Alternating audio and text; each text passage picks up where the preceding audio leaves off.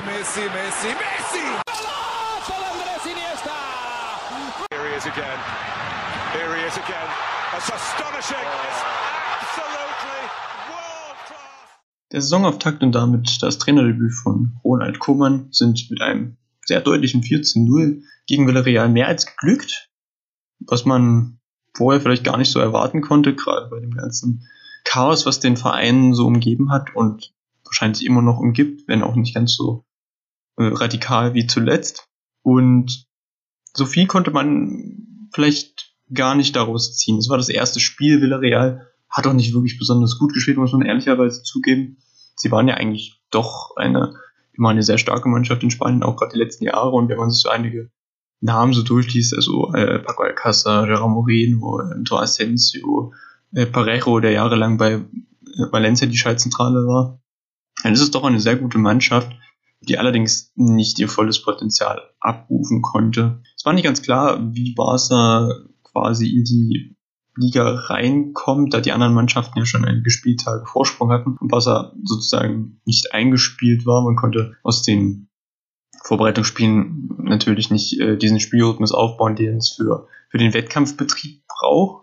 Und dennoch hat man eine sehr souveräne Leistung abgeliefert, die man natürlich äh, wirklich nicht überbewerten darf. Aber es waren dann doch schon einige interessante Aspekte zu sehen, die sich von dem Basis der letzten Saison doch stark unterscheiden.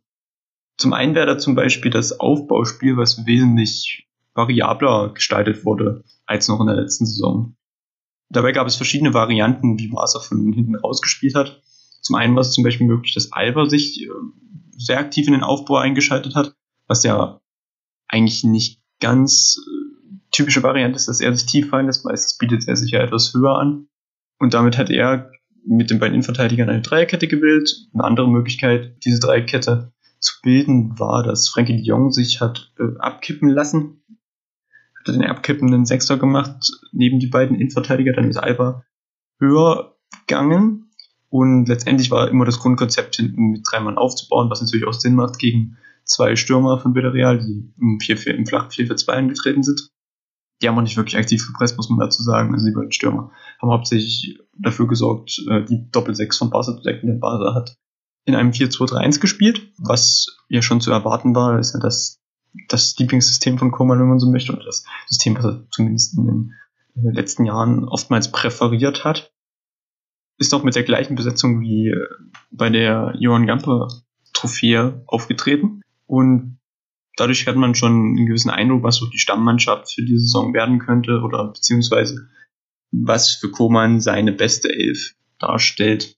Dabei hat er ja, auf die 10 auf Coutinho gesetzt. Es war ja so eine Frage, ob er wirklich so extrem auf ihn setzen wird, nachdem er ja bei Bayern hauptsächlich Ersatzspieler war und bei Barca in der Saison davor nicht gut performt hat. In diesem Spiel hat er gezeigt, was für Qualitäten er hat und was passiert, wenn man ihn richtig einsetzt nämlich als relativ frei agierenden Zehner, der quasi als unterstützendes Element dient, je nachdem, wo die, äh, wo die Angriffsbewegung stattfinden soll, hat er definitiv sehr große Qualitäten.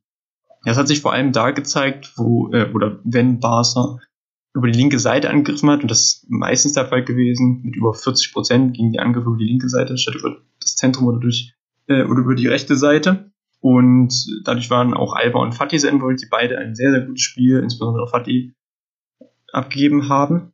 Coutinho konnte dabei immer als unterstützendes Element dienen, Überzahl schaffen und eben diese linke Seite überladen.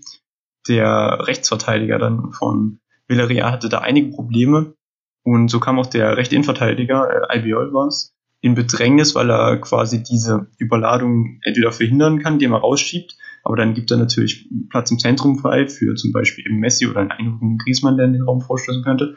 Ähm, oder er bleibt eben auf seiner Position und lässt dann eben diese, diese Überladung auf dem linken Flügel zu, was eben oftmals passiert ist.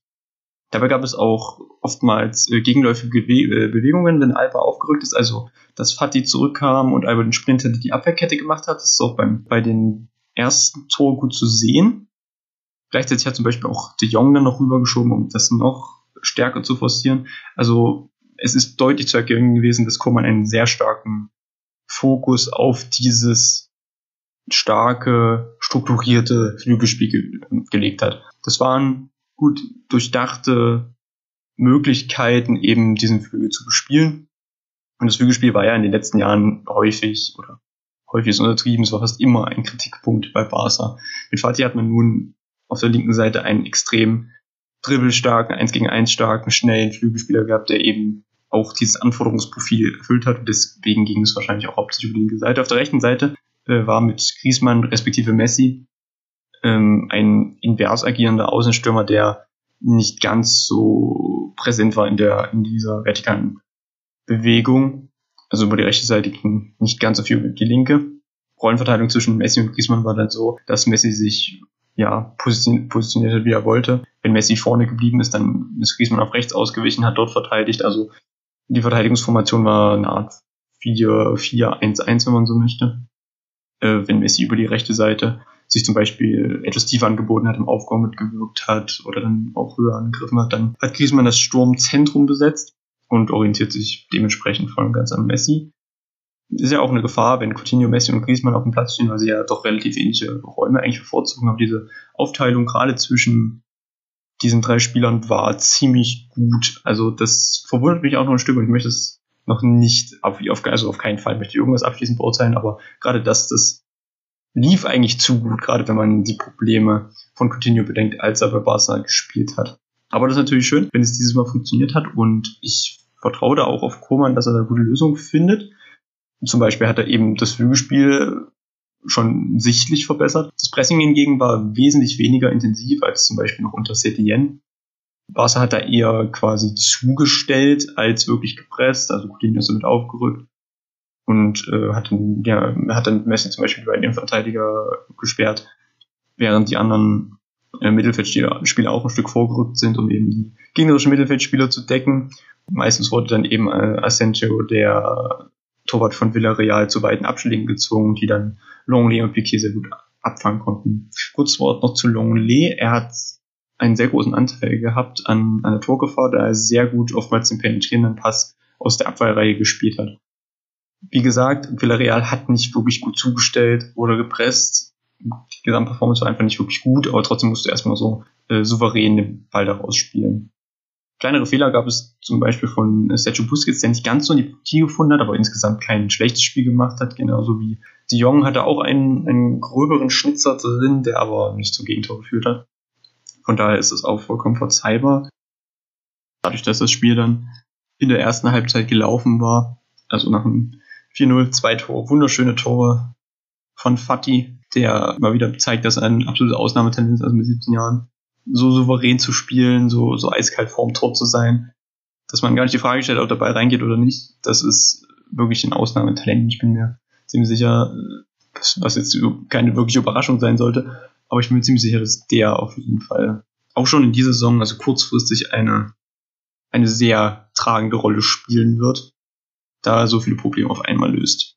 Andere Spieler haben bei diesem Spiel auch ihr Debüt für Barca gefeiert. Die kamen in der zweiten Halbzeit, wo eben nicht mehr so viel los war, äh, mit Petri, Trincao und Pjanic. Dembele kam auch noch, aber war eben nicht sein Debüt. Und allesamt haben einen guten Eindruck gemamt. Also gerade Pjanic hat sich durch kämpferische Leistung oder durch kämpferische Leistung auf sich aufmerksam gemacht.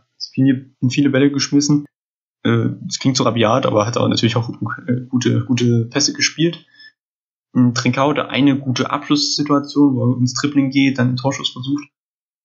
Aus einer sehr schwierigen Position heraus, das hat er auch sehr gut gemacht. Und Petri fügt sich sehr gut in die Zehnerrolle ein, die er quasi, oder die er als Backup wahrscheinlich eingeplant ist hinter Coutinho.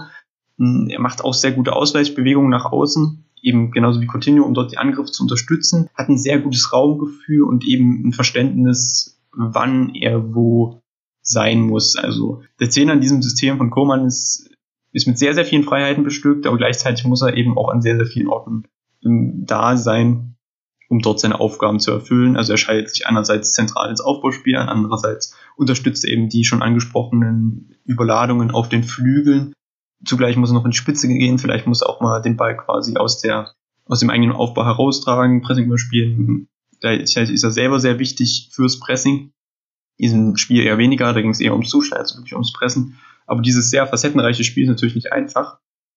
Und Coutinho hat das eben sehr gut ausgefüllt und Pedri, insofern man das beurteilen kann, auch. nun haben sich auch einige Barca-Fans gefragt, okay, was kann denn, also nach der vermeintlichen Ausbeutung von Ricky Puig, der ja noch bei Barca B jetzt registriert bleibt und zwar Einsätze wahrscheinlich bekommen wird in der ersten Mannschaft, aber eben nicht so regelmäßig, wie man sich das als Barca-Fan wünscht. Also ich nehme mal an, ich spreche für die ganze Barca-Fan-Gemeinde, weil der Junge natürlich ein, ein, eine gigantische Spielfreude in die triste letzte Saison gebracht hat und man sich eigentlich auch bei ihm sicher ist, dass er eine tragende Rolle in den nächsten Jahren spielen wird. Man muss dazu sagen, dass er auf der, wenn man neben auf der 10 statt Petri zum Beispiel nehmen möchte, wenn man ihn mit Petri vergleicht, dass er eben nicht diese äh, Flügelausweichbewegungen so in dem Sinne drauf hat. Das heißt nicht, dass er kein guter Zehner ist. Er hat ja sogar diese Position genauso gespielt äh, und ist jetzt und auch gute, gute Leistungen abgeliefert. Ähm, ich glaube, dass er unabhängig von der Position im Mittelfeld stets eine ziemlich gute Leistung bringen kann. Also er könnte auch in dem System auf der 6 spielen. Wobei natürlich die Defensive darunter etwas leiden würde. Es sei denn, man stellt eben einen relativ defensiv starken Sechser neben ihn. Aber wenn er zum Beispiel mit Pjanic spielt, wäre das zum Beispiel schon eine relativ offensive Variante, die schon gewisse Probleme hervorrufen kann. Das muss man eben sehen. Hat er auch ein Testspiel mit Alenia mit Doppel-6 gebildet, das ist natürlich extrem offensiv.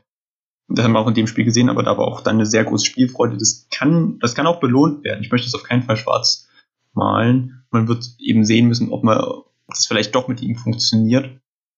Ich hoffe einfach, dass Koman ihm da das Vertrauen auch mal schenkt in einigen Einsätzen und dann vielleicht sieht da Ricky Puig ziemlich gut. Aber man muss natürlich auch sagen, dass der Kader im Mittelfeld ziemlich voll ist. Also wenn man eben auf der 10 mit zwei Spielern plant, den, dem Stammspieler Coutinho und dahinter dann Petri, dann kann ich das schon verstehen. Petri da in der Rolle an sich schon besser aufgeht. Deswegen möchte ich da auch gar nicht Koman verurteilen, dass er da Puig äh, erstmal in der zweiten Mannschaft hauptsächlich sieht. Was natürlich trotzdem wehtut, weil er eben so ein, so ein großes Talent ist, was also wirklich auch auf äh, europäischer Ebene, gerade was äh, so Progressive Passes angeht, also die, ähm, diese Vertikalbälle aus dem Nichts, diese, diese Überraschungsmoment, diesen Flair, den haben nicht wirklich viele Spieler, obwohl er schon 20 ist, 21, ich muss nachgucken. Man sollte sich jetzt erstmal freuen, dass der Auftakt so geglückt ist. Man darf es nicht überbewerten und wir werden die nächsten Spiele beobachten müssen, inwiefern die Formkurve hochgehalten werden kann, wie man sich gegen stärker agierende Gegner schlägt, Gegner mit unterschiedlichen Ausrichtungen natürlich und wie man es schafft, die Spieler einzubinden, wer vielleicht noch im Transferfenster kommt. Stand jetzt ist noch nicht klar, dass äh, Sergio Dest von Ajax kommt. Ich würde es mir sehr wünschen. Ich habe mich sehr oftmals stark für diesen Spieler gemacht. Vielleicht kommen auch noch weitere Transfers, vielleicht geht noch jemand, das ist alles noch nicht klar. Dann, wenn dann Anfang Oktober das Transferfenster abgelaufen ist, herrscht da Klarheit und man wird weiter sehen können. Nach den nächsten Spielen wird man auch einen gewissen, ein besseres Gefühl dafür haben, wie die Gesamtsituation jetzt aussieht. Und ich bin sehr gespannt darauf. Ich bedanke mich recht herzlich fürs Zuhören. Bis zum nächsten Mal. Bis Gabasa.